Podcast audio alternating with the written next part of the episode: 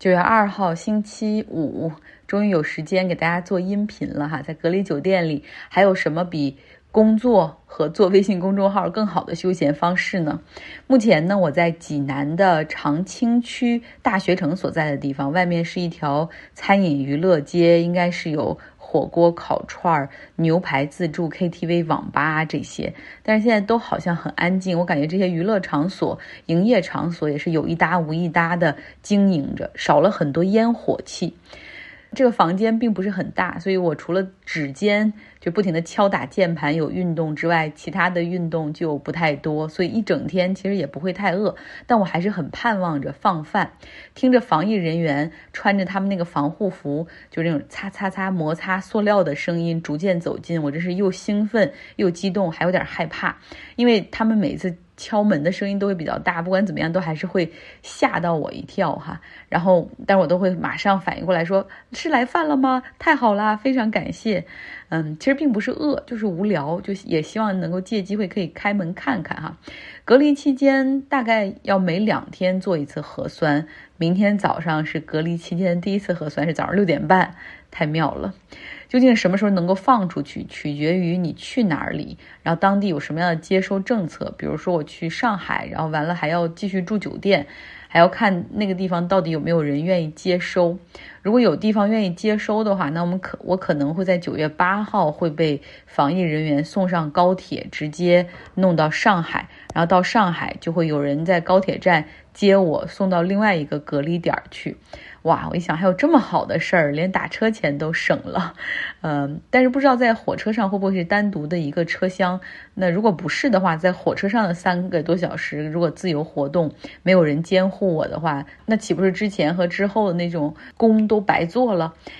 其实有很多事情，我还在试图去理解它的逻辑以及适应它的要求，比如说健康码。我原来以为国内就是统一有一个健康码，因为你要么就在微信上用，要么就在支付宝上用。结果回来才发现，啊，原来是不同的这个健康码。上飞机的有一个码，海关有一个码，来山东有一个码，过两天去上海还有一个码。不同的省就有不同的码，重复的，然后不断的去提交，基本上是一样的表格。要是经常，然后我想说，你扫码不就都知道你在哪儿了吗？为什么还要再反复的提交？哎，总之，经常出差的人估计手机里至少有十几个关于各种健康码的小程序吧。所以，想传说中的大市场和内循环，在大数据上面其实是完全可以做得到的哈。这些平台足够有这样的水平。呃，然后以及这样的服务器的带宽，但是为什么不做呢？挺有意思。那稍微有点痛苦的就是这个房间的灯光比较昏暗，整整个屋子里面最亮的地方是厕所，晚上，所以我就有的时候恨不得把一个凳子搬到厕所去码字。OK，不说这些了哈，这些你们比我还熟。那我说点远方的事情，日韩的对比，上次其实还没有聊完，还有一些好讲的。比如说，日本真的是一个现金社会。我在那儿两周的时间里，就在看哈，在地铁站、电车站，你买票基本上都是要现金来充值，那个银行卡就完全不好用，信用卡完全就不好用。然后，但是呢，不方便，就是你也不用担心没有钱，ATM 到处都是哈，就是很方便取钱。然后我就琢磨着，为什么就是日本这么现代化，然后很多自动化的一个社会，为什么还？用现金这么多，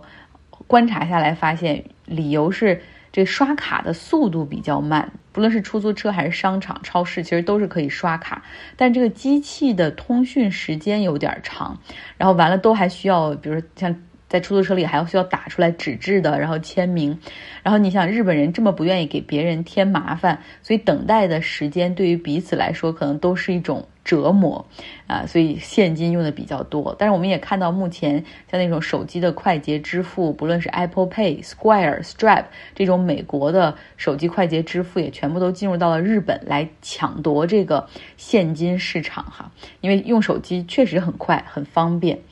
那说到科技行业。韩国对本土的科技行业有比较强的保护。之前有说过，谷歌地图在韩国没有数据和服务的资质保护的情况，在这样的一个保护的情况下，韩国本土的科技公司其实它整体就比较强，也出现了像卡靠 Talk 这样的，就类似于微信的什么都有的这样功能的软件。那日本呢？我有个朋友在亚马逊的云服务工作，然后他就是说，日本政府曾经希望啊，通过这政府的一些保护手段，去帮助当地的这种云服务的企业生存有生存空间和发展，然后就要求，比如说企业在采购一定云服务的时候，需要有这种国有国产的占比，但是后来也取消了。那目前呢，整个云服务这个 cloud cloud 的这个市场就是就是亚马逊、谷歌和微软哈三分天下，日本企业基本上是没什么空间。那么今天要聊的第二个对比，要展开多讲一讲的，就是财阀或者财团这两个国家都有。韩国呢是财阀。像三星、现代、SK、LG 这些公司在韩国几乎是无处不在的存在。你可以说他们 own the country，就是说拥有整个国家。而他们又全部都是家族企业哈，什么李家、郑家、崔家、具家。然后我就想。这些企业无所不在，那么控制着韩国几乎从吃到喝，然后从用的到穿的到看的，然后他们一定非常有钱。如果你看财富榜的话，这些家族应该霸着前十或者前五吧，但是并非如此。韩国的财富榜上排在首位的是科技新贵卡靠 Talk 的创始人，他比三星的那个继承人李在镕拥有更多的财富。之后呢，是一个私募股权基金的一个人哈，然后他比 SK，还有那些其他家族的人也要更富有。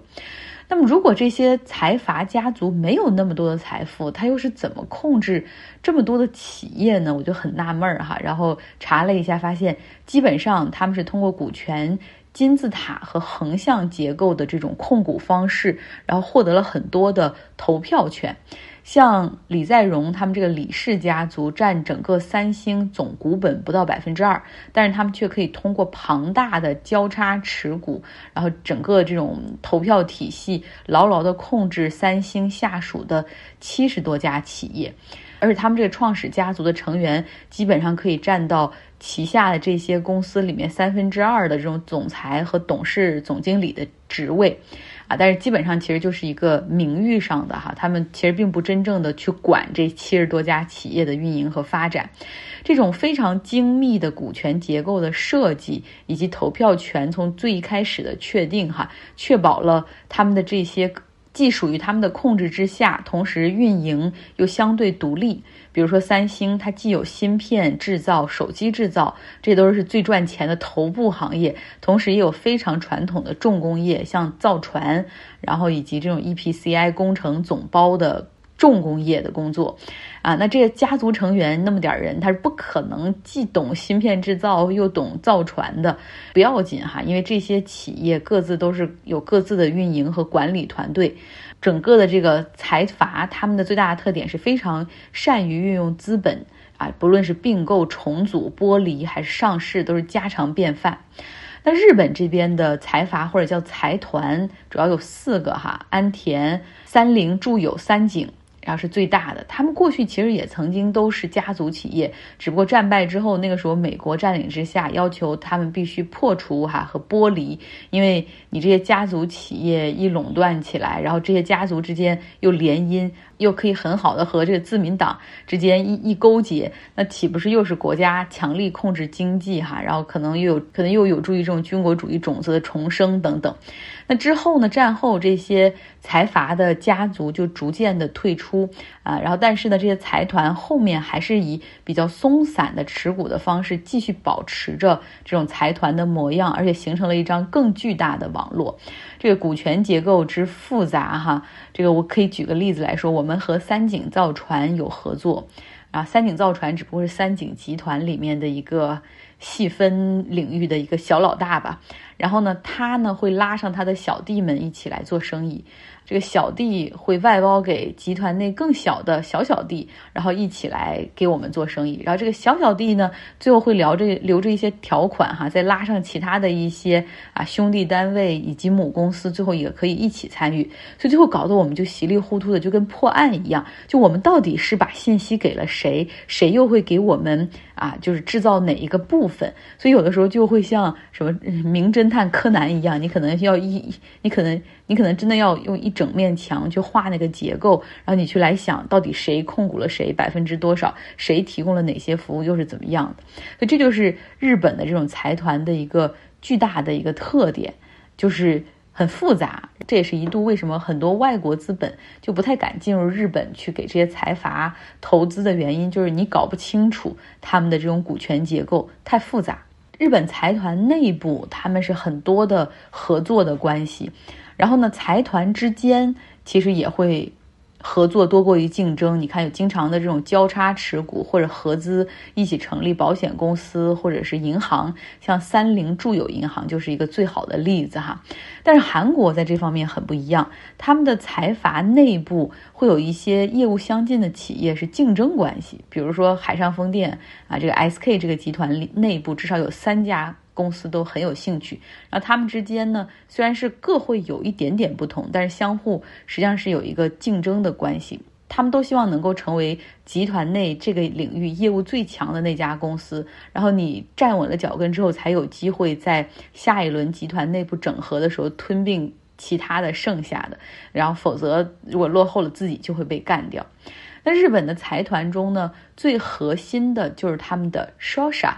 呃，商社也叫 trading house，在英文里面，就是说白了，就是那种更善于玩金融的那种 trading house 哈，做交易的啊，更多的是倒手倒卖啊，低价买入，然后高价卖出赚差价，可以表现在各种方面，比如说，比如说能源的采购，不论是石油还是天然气啊，或者是电力，对吧？然后还有一些其他的这种商品的采购，这种商社是非常强的，也是整个财团内部最处于核心地位的。倒不是说他们能赚更多的钱，但是他们真的是非常的业务国际化，然后会把整个在市场上所获得的所有情报带回来，再给财团内部，然后来去做分享，然后方便去想策略。那这些 trading house 里面的人，这种商社里的人，其实也都是非常精英的人，他们都是顶尖大学毕业的，然后极为国际化的背景。像我们跟住友的一个一帮人吃饭，其中有一个人，他就是啊，在美国读。读书，然后之后在美国工作，被调到过巴西，又在沙特工作过，之后去了英国。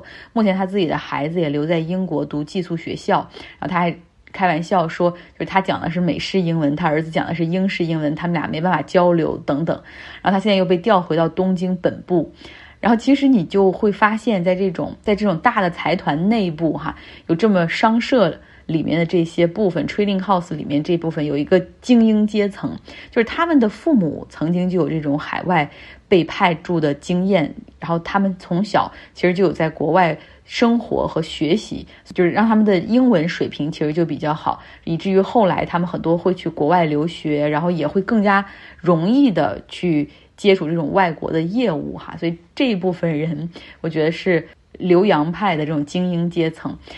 他们有一个缺点，就是工作上实际上是缺少一些稳定性的哈。基本上你这三四年可能就会被重新派遣或者是任命到一个新的位置。然后我经常会收到一些邮件，这个时候最头疼的就是你好不容易跟这些人建立了关系，很熟络了，然后结果收到了邮件，就是说啊不好意思，我又被提拔到了什么去国外的某个岗位去驻驻扎，然后接下来请你和谁谁谁联系他来接替我的，所以就要重新建立。那韩国的财阀内部也是如此哈，有一些比如这种财阀内部的好的核心公司，比如说 SK 整个这个大集团里面。最好的就是这个 SK Inc，就是他们是整个负责投资的这个部分啊。当然，芯片那个公司可能也不错，但这个负责投资的这个部分就是玩钱嘛。然后很多年轻人都很想去这个子公司。他们每一年从外部这个集团内的其他公司里面去吸纳人才的部分，其实就是需要内部选拔啊，有考试还有面试的部分。财阀和财团哈，他们其实很有意思的。我不是在从韩国到日本的这个飞机上，和一个在杜克大学读经济学博士的一个韩国小孩儿，然后我们在一块儿聊天嘛。然后我就说，在我们外面的人看来，就会觉得有这种财阀的存在，实际上是阻碍韩国经济进一步的去发展。如果你看这六个家族就控制了韩国百分之六七十的经济啊，那就是好像。就导致这种中小企业啊不够发达等等。然后他又说，其实不是这样的，其实。在整个韩国，大家还是有这样的默契，就是正是因为这些财阀的存在，但实际上又不是他们家族真正拥有多少的财富，但这种存在的机制实际上是更容易进行决策和统一的，反倒会提升效率。然后他说他有一个同学也是韩国的，他在杜杜克大学，然后他当时的博士的这种论文就是在研究韩国的这个财阀积累了大量的数据，然后进行分析。其实他最一开始。想的这个 position 实际上是希望能够证明说，这种财阀的存在并不利于整个韩国的经济的发展。然后，但是最后通过很多数据，他自己实际上是被说服了哈，就是其实反倒是让经济运行的一个有效的方式。好，最后想说一点，就是日韩的加班文化。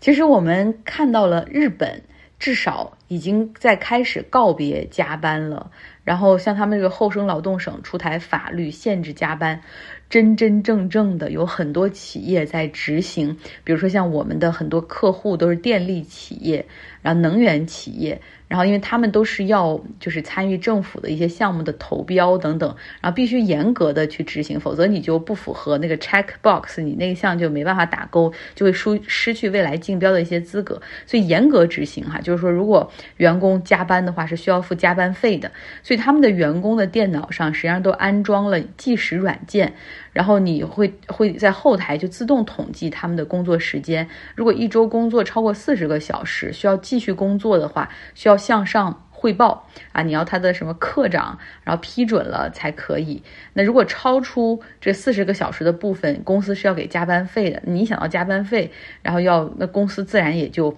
不会鼓励加班。如果真的这段时间特别忙，如果是比如说真的要加班的话，超过六十个小时，那这个科长也需要继续向他的上司去打报告来说明情况哈。这种加班文化实际上是很容易就破除的哈。那天我在从机场然后来这个隔离酒。酒店的路上，就和一个在日本工作的人聊天儿，然后他就说，其实，在某种程度上来看，国内在在走日本的老路哈，经济发展的一些老路。目前大概咱们已经走到了那个疯狂加班，然后鼓励奉献，然后鼓励什么熬夜，然后鼓励九九六的这个这个阶段。然后其实也看到了，像日本正在经历的，或者曾经一直在就过去这些年一直在经历的结婚率还有出生率。呃，新生儿出生率的下降，然后不知道我们要多少年才能走到这个政府可以强制命令哈，就是要不得加班的这个状态。好了好了，讲到这儿了，要说的太多了。接下来十天，不敢说每天都能听到我的声音，但是我也尽量多讲一些。好啦，周末愉快。